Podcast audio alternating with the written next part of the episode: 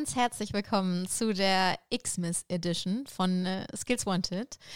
Ich habe mir eine Zeit lang überlegt, okay, ähm, ich möchte irgendwas zum vierten Advent und auch zu Weihnachten etwas Besonderes machen, was zum einen natürlich zu Skills Wanted und dem ganzen Konzept dahinter passt, äh, zum anderen aber auch vielleicht schon äh, ein bisschen einstimmt auf die kommenden Weihnachtstage und bin dann letztens durch Zufall auf eine sehr moderne Weihnachtsgeschichte gestoßen.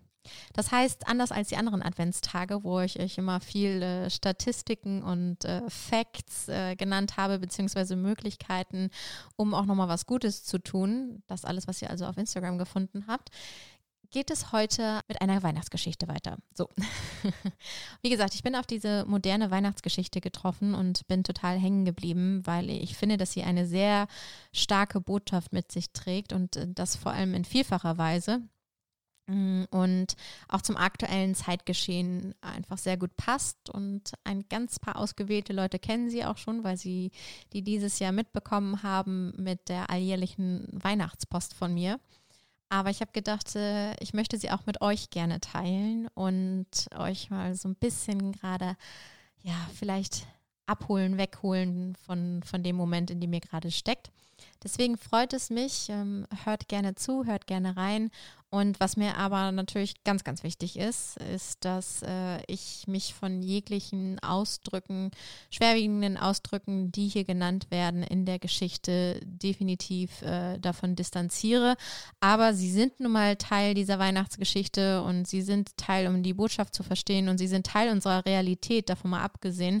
Und dementsprechend fallen auch diese Wörter hier in der Geschichte. So, lange Rede, kurzer Sinn.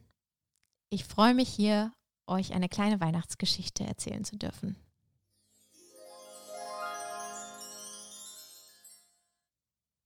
Das zweite Gedeck.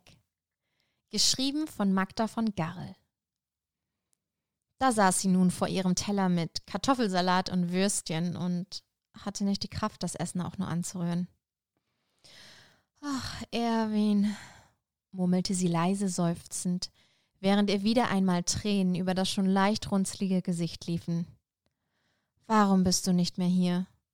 Wie oft hast du gesagt, dass du dir einen Heiligabend ohne Kartoffelsalat und Würstchen gar nicht vorstellen kannst, weil dieser Brauch zu den schönsten deiner Kindheit gehörte. Und für mich galt das ja auch. Aber heute. Dieser Gedanke war so schrecklich, dass die seit einem halben Jahr verwitwete Frau Lehmkuhl nun heftig zu weinen begann.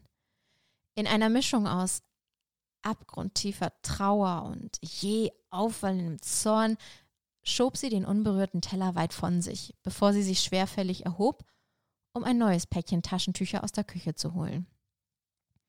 Nach ihrer Rückkehr stellte sie erschrocken fest, dass der Teller nun genau dort stand, wo ihr Mann sonst immer gesessen hatte.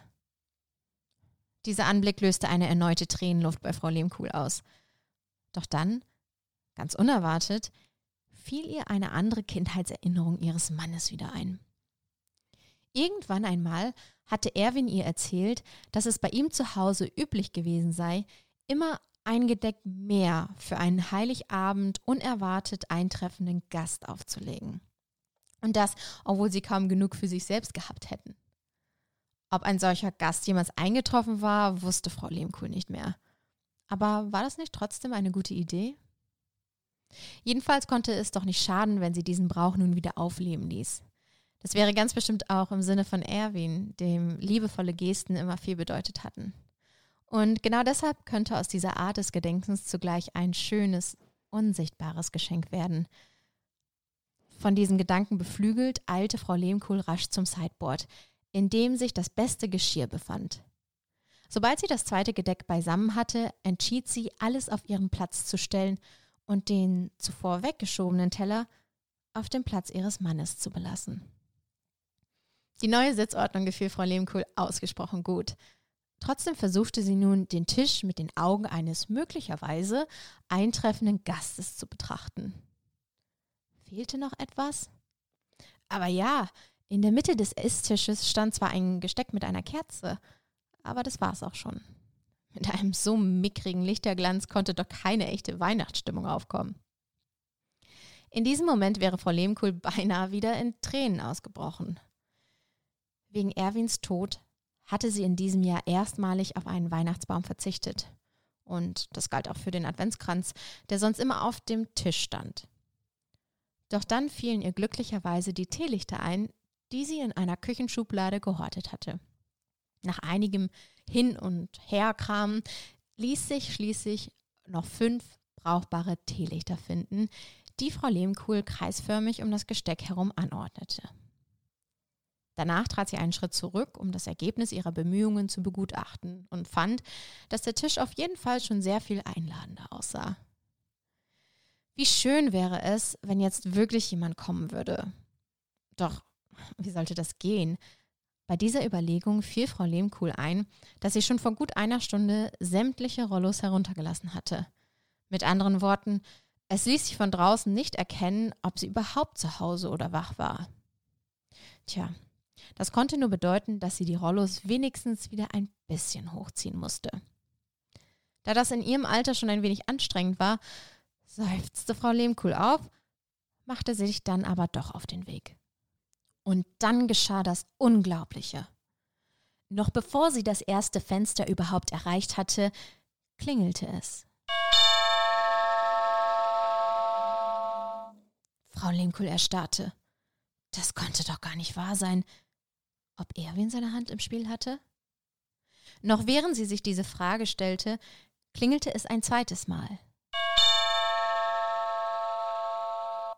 Und dann waren auch die leisen, aber flehentlich gesprochenen Worte einer Frau zu hören. Help me, please, please, help me. Obwohl sich Frau Lehmkuhls englische Kenntnisse auf ein Minimum beschränkten, verstand sie den Sinn dieser Botschaft sofort. Ganz gegen ihre sonstige Gewohnheit zögerte sie keine Sekunde und schloss so schnell wie möglich die Haustür auf. Auf den Anblick, der sich ihr jetzt bot, war sie allerdings in keinster Weise gefasst. Vor ihr stand eine dunkelhäutige, viel zu leicht bekleidete junge Frau mit vor Angst geweiteten Augen, die sich anscheinend kaum noch auf den Beinen halten konnte. Frau Lehmkuhl fühlte sich dermaßen erschrocken, äh, dass sie die Tür sofort wieder geschlossen hätte, wenn sie hartherziger gewesen wäre. So aber überwand sie ihren ersten Impuls und äh, zog die Frau so rasch es ging in den Flur, bevor sie die Tür wieder schloss. Und das keinen Moment zu früh. Noch im Flur konnte Frau Lehmkuhl hören, wie eine Gruppe junger Leute um die Ecke bog und gröhlend nach einer Niggerschlampe rief, die sich irgendwo versteckt halten musste. Damit war auf einmal alles klar. Bei ihrem unerwarteten Gast handelte es sich wahrscheinlich um eine Bewohnerin der erst kürzlich errichteten Flüchtlingsunterkunft, die von einem vor allem aus jungen Männern bestehenden Mob gejagt wurde. Das war an sich schon schrecklich genug, aber nun kam Frau Lehmkuhl noch ein zweiter Schock hinzu der sie beinahe genauso zittern ließ wie die junge Frau, die sie kurz zuvor in den Arm genommen hatte. Eine der Stimmen hatte sie nämlich wiedererkannt. Mein Gott, dachte Frau Lehmkuhl entsetzt, was ist bloß aus dieser Welt geworden? Das ist doch der Jakob, der mir früher ab und zu geholfen hat, wenn ich etwas Schweres schleppen musste. Und nun sich wie eine wilde Bestie aufführt. Und wie furchtbar er jetzt auch noch sprach. Aber dann war es ausgerechnet Jakob, der die Frauen rettete. Hier ist die Schlampe bestimmt nicht, verkündete er lauthals. Weil hier wohnt die olle Lehmkulsche und seit der ihr Alter abgekackt ist, verrammelt sie sich wie in einem Bunker. Woanders suchen habe ich jetzt aber auch keinen Bock. Dann lieber zurück zu den anderen in die Kneipe. Die Niggerschlampe wird schon von alleine kaputt gehen. Kalt genug ist ja.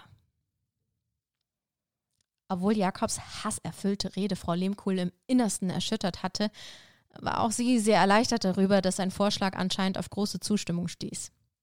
Jedenfalls deuteten die immer schwächer werdenden Stimmen darauf hin, dass sich der üble Haufen inzwischen entfernte. Nach einer Weile war gar nichts mehr zu hören weshalb sich beide Frauen ein wenig entspannten und zaghaft anlächelten. Auf Frau Lehmkuhl wirkte das wie ein Signal. Du meine Güte, dachte sie plötzlich.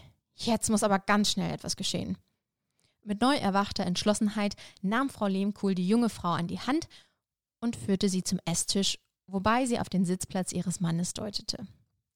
Ihr Plan war es, dass die noch immer vor Angst und Kälte zitternde Frau mit dem Essen schon mal anfangen sollte, damit sie in der Zwischenzeit eine Decke und ihre wärmsten Hausschuhe aus dem Schlafzimmer holen konnte. Das alles erklärte Frau Lehmkuhl mit Hilfe zahlreicher Gesten und einiger englischer Brocken, was besser als erwartet klappte. Jedenfalls hatte ihr Gast den Teller schon fast halb leer gegessen, als sie wieder zurückkam. Noch schneller ging es mit dem Umlegen der Decke und dem Anziehen der Hausschuhe. Dann aber zeigte die junge Frau auf den leeren Teller, wobei sie die Augenbrauen fragend ein wenig nach oben zog. Frau Lehmkohl begriff, dass nun eine weitere, aber wesentlich schwierigere Erklärung fällig war. Wie konnte man einem Menschen aus einem ganz anderen Kulturkreis die Sache mit dem zweiten Gedeck verständlich machen? Und das auch noch größtenteils ohne Worte. Deshalb beschloss Frau Lehmkuhl, es mit einer anderen Erklärung zu versuchen. Sie holte ein Bild ihres Mannes und gab ihrem Gast zu verstehen, dass ihr Erwin dead sei was ihre Augen wieder feucht werden ließ. Mehr bedurfte es nicht. Ganz vorsichtig nahm die junge Frau das Foto an sich, strich mehrmals liebevoll über das Bild und begann leise ein Lied in einer völlig fremden, aber sehr melodiös klingenden Sprache zu singen. Der von diesem Lied ausgehende Zauber entfaltete eine so beruhigende Wirkung auf Frau Lehmkuhl, dass ihre Tränen nach und nach versiegten und sie ihr gegenüber nur noch staunend mit halb geöffnetem Mund anschauen konnte. Bei diesem ein wenig komischen Anblick brach die eben noch singende junge Frau in ein kleines Lachen aus. Frau Lehmkohl erwachte aus ihrer Erstarrung und verspürte plötzlich einen großen Hunger. Die inzwischen kalt gewordenen Würstchen an sich nehmend, forderte sie die junge Frau mit einer Handbewegung auf, ihr in die Küche zu folgen, damit das Wegnehmen der Würstchen jetzt nicht falsch verstanden werden konnte. Das anschließende gemeinsame Essen war einfach großartig. Die inzwischen angezündeten Kerzen verbreiteten ein sanftes Licht, das sich wie Balsam auf die Seelen beider Frauen legte, so dass sie sich trotz aller Sprachprobleme im Laufe des Essens immer näher kamen. Die beiden tauschten dabei ihren Namen aus und Frau Lehmkuhl erfuhr, dass die junge Frau Rose hieß. Am Ende stand für sie fest, dass Rose bei ihr übernachten würde. Und nicht nur das. Für morgen nahm sie sich vor, den ihr bestens bekannten Bürgermeister telefonisch aufzufordern, für einen besseren Schutz der Flüchtlingsunterkunft zu sorgen und ihn bei dieser Gelegenheit gleich auch noch darüber zu informieren, dass Rose erst einmal bei ihr bleiben würde. Diese Gedanken waren Frau Lehmkuhl wie selbstverständlich gekommen, was nur bedeuten konnte, dass sie zu ihrer alten Tatkraft zurückgefunden hatte. Und das alles verdankte sie Menschen wie Erwin und Rose. Aber unbewusst, vielleicht auch der ebenfalls als Fluchtgeschichte beginnenden Jesus-Legende.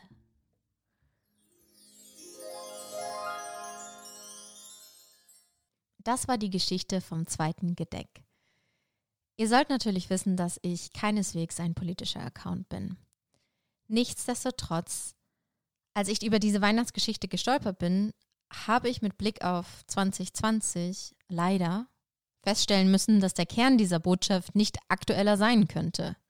Der Zuwachs der AfD und der Rechtsruck in unserer Gesellschaft geben mir wirklich stark zu denken. Gleichzeitig ist in diesem Jahr eine ganz neue Bewegung an den Tag gekommen, die Black Lives Matter-Bewegung, die aus den USA in die ganze Welt hinausschwappte und sich gegen Diskriminierung und Gewalt gegenüber Schwarzen bzw. People of Color einsetzt. Hier also mein Aufruf. Egal welche Partei wir auch immer bei der Bundestagswahl 2021 wählen mögen, so möge doch die Demokratie die Ausgangsgrundlage jeden Wahlprogramms sein. Wir brauchen mehr Zusammenhalt in der Gesellschaft und kein Auseinanderdriften mittels Hass und Hetze. Denn was die hier vorliegende Geschichte von Frau Lehmkohl ja auch lehrt, ist, dass wir uns gegenseitig helfen und voneinander lernen können. Denn, ja, wie sagte bereits Mahatma Gandhi einst, Be the change you wish to see in the world. Egal wie viel Schicksal wir auch in den letzten Monaten ertragen mussten. Es gibt immer Menschen, die unsere Hilfe noch dringender brauchen und benötigen. Lasst uns nicht die Herzen verschließen, weil wir zu sehr mit uns selbst beschäftigt sind, sondern die Türen öffnen, wenn euer Mut und eure Hilfe am meisten gebraucht werden. Ich wünsche euch einen wunder, wunderschönen vierten Advent und natürlich auch ein paar wunderschöne Feiertage im Kreise eurer Liebsten. Fühlt euch imaginär gedrückt, egal wie schwer es euch eventuell sogar ums Herz ist. 2021 bringt ein neues Glück und ähm, ja, genießt das einfach. Legt das Handy zur Seite und natürlich freut es mich, wenn ihr bei dem ein oder anderen Adventsspaziergang euch diese ja, Weihnachtsbotschaft angehört habt. Aber ja, egal was euch gerade ärgert, es gibt Wichtigeres in der Welt und freut euch über Weihnachten, freut euch auf Silvester und freut euch auch über ja, den vollgefutterten Bauch, der wahrscheinlich jetzt gerade über eure Jeans hängt. Ich wünsche euch wunderschöne Weihnachten, bleibt gesund und wir sehen uns im nächsten Jahr. Yippie!